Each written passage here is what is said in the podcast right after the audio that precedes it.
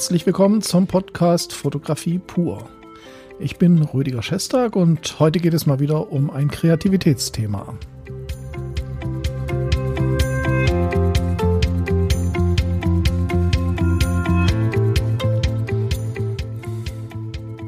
Ich freue mich, dass Sie dabei sind. Äh, der Titel dieses Podcasts ist zugegeben etwas reißerisch, aber ich finde, ja, er passt ganz gut. Es ist eine schöne Metapher. Worum geht's genau? Ich beschäftige mich ja jetzt gerade mit dem frisch gelaunchten Kurs an der Akademie, dem Kreativitätsbooster, wo man eben jedem Teilnehmer äh, beibringt und wie man gemeinsam sich erarbeitet, wie man sein eigenes Schaffen vertieft, wie man mehr Kreativität und mehr Reichtum, also Vielfältigkeit in, in die eigenen Arbeiten bekommt. Und genau zu diesem Thema passt eben auch dieser Podcast.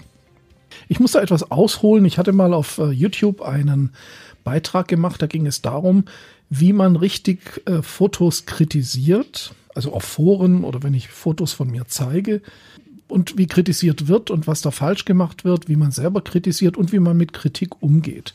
Das soll jetzt gar nicht das Thema sein, aber es geht eigentlich heute auch darum, dass wir vielleicht davon weggehen sollten, uns von der Meinung anderer abhängig zu machen.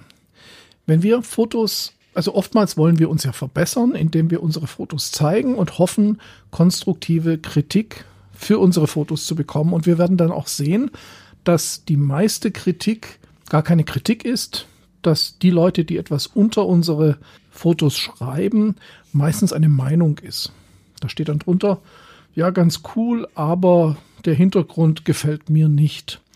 Und äh, das ist sowas, damit kann man nichts anfangen, weil das sagt ja nicht aus, ob das, was da jetzt gesagt wurde, also ob das Bild deswegen gut ist oder nicht. Es sagt nur aus, dass dem, der das geschrieben hat, nicht gefällt. Das ist aber keine qualitative Aussage. Und so denke ich, dass man vielleicht nicht sehr weit kommt, wenn man sich darauf verlässt, über Kritik anderer sich zu verbessern.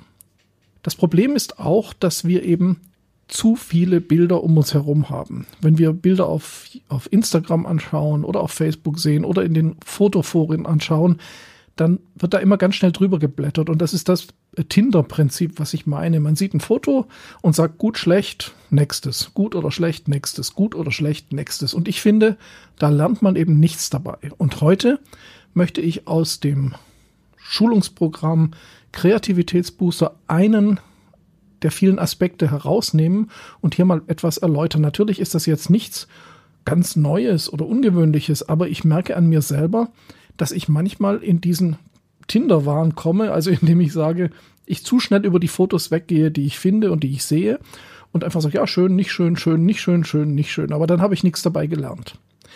Wie kann man aus dem Durchstöbern von Fotos online oder offline etwas für sich lernen und wie kann man seine Skills und seine Kreativität und sein, ja, sein, sein Vielfältigkeit in der Fotografie durch das Betrachten anderer Fotos erweitern.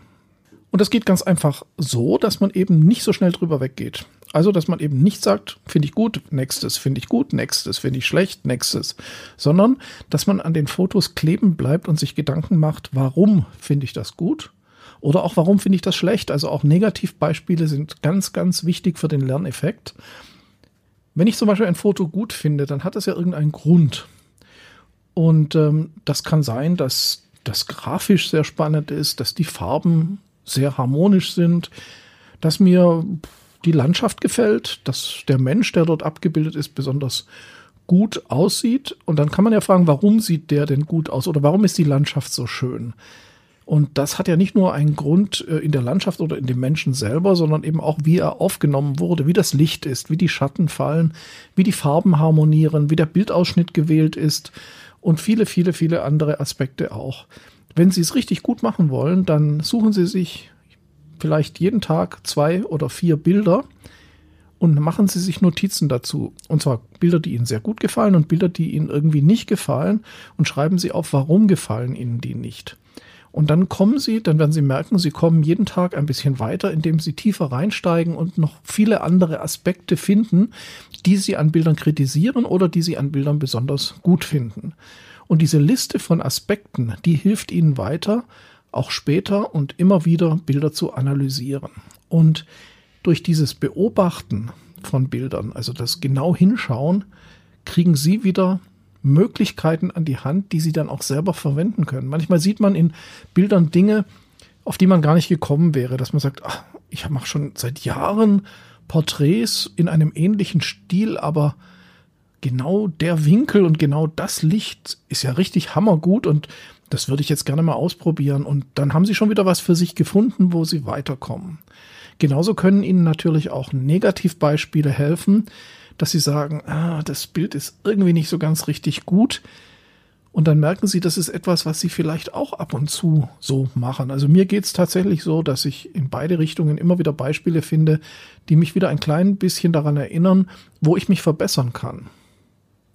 Also, Negativbeispiel, Sie sagen einfach, ja, ich sehe jetzt, woran es liegt, dass das Bild noch ein bisschen besser gemacht werden könnte. Und ich ertappe mich selber auch dabei und genau an dem Punkt kann ich ansetzen und nächstes Mal genauer aufpassen. Also das sind relativ banale Sachen eigentlich, aber ich denke, der wichtigste Schritt ist der, zunächst einmal einfach zu sagen, ja, ich setze mich jetzt hin, ich nehme mir einen Block, einen Schreibblock, ähm, ich suche mir Bilder raus und fange mal an aufzuschreiben, was ist gut, was ist nicht gut und welche Parameter sind das und äh, das setzt sich bei Ihnen einfach auch im Hirn fest und dann ist es ein Repertoire, das Sie dann zur Verfügung haben. Alles, was Sie dort gemacht haben, bleibt in Ihrer Erinnerung und Sie können das für Ihre Arbeiten verwenden. Das ist also ein, ein Stück Qualität, die Sie sich erarbeiten können, indem Sie beobachten und genau hinschauen. Also ein einfacher Trick, der aber etwas Arbeit erfordert.